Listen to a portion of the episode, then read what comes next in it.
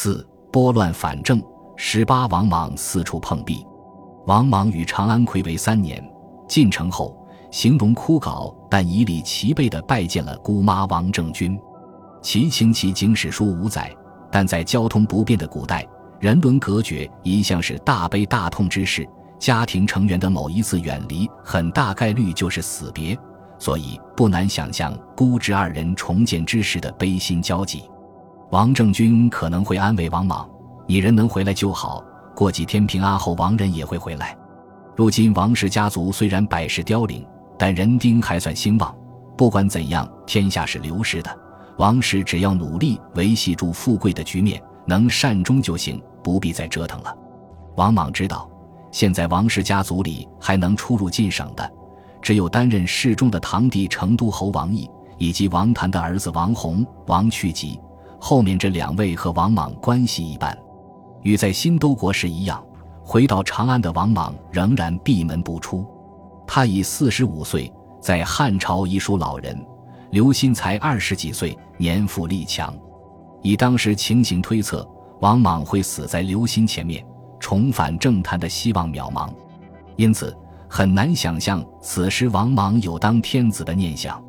诗中，成都侯王毅则频频造访堂兄王莽的宅邸。他是汉成帝时期大司马王商的儿子，为人果断，富于冒险精神，也有些军事才干。此外，王毅还有个显著特点，就是极为服膺王莽，甚至是崇拜。多年以后，王毅将成为新朝的顶梁柱，数次挽救王莽于危亡之中，也将在昆阳大战中败给刘秀，最终与王莽一同死于非命。王毅分析。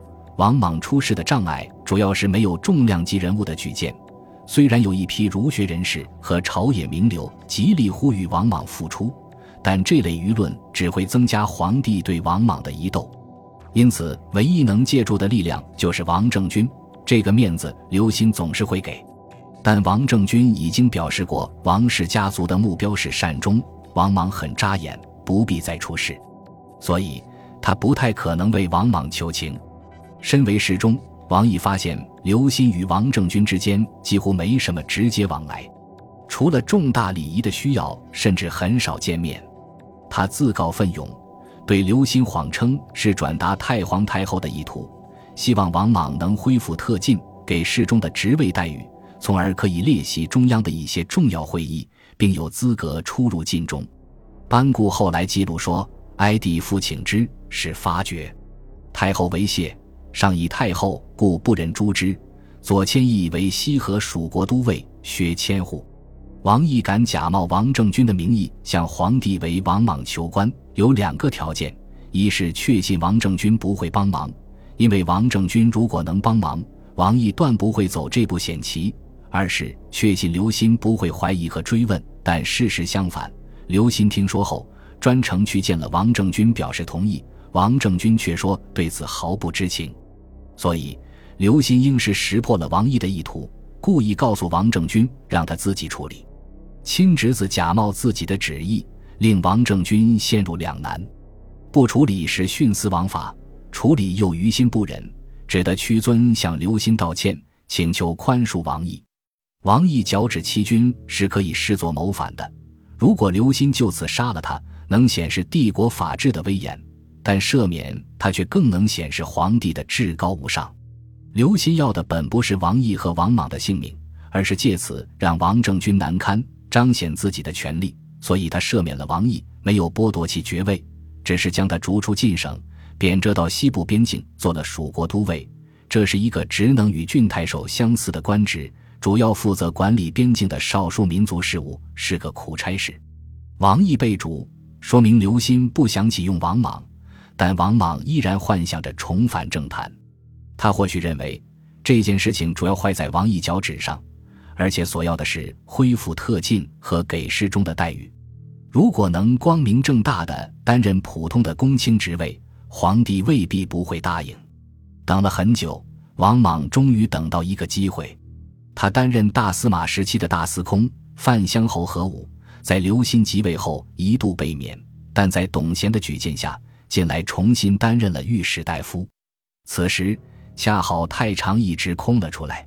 太常掌管宗庙祭祀典礼，管理博士，犹如现代的教育部和文化部，是尊贵的清要之职，被视为九卿之首。王莽觉得这个职位太适合自己不过了。论资历，自己是列侯，前任大司马；论素质，自己少年时治过礼经，是儒学学者。他私下里去找何武，请何武举荐自己担任太常。何武自汉宣帝时入仕，以谨慎守法著称。他曾被刘歆下诏策免，刚刚通过董贤的关系重返政坛，对这位少年天子翻云覆雨的手腕有所领教，战战兢兢，如履薄冰。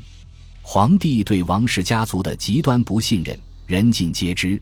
何武绝不会举荐王莽以蛊惑。于是果断拒绝，王莽不能理解何武的顾忌，对这位旧日同僚十分失望，甚至心存嫉恨。毋庸讳言，王莽对重返仕途极度饥渴，甚至到了看不清局势的地步。但这恰恰说明，在当时，王莽应该还没有当周公当皇帝的深谋远虑，反而有些政治不成熟，说明他已经接受了刘歆，愿意被刘歆所用。他只想要一个契合自己身份。志向的位置，而不是取而代之。几个月后，刘歆厌嫁了。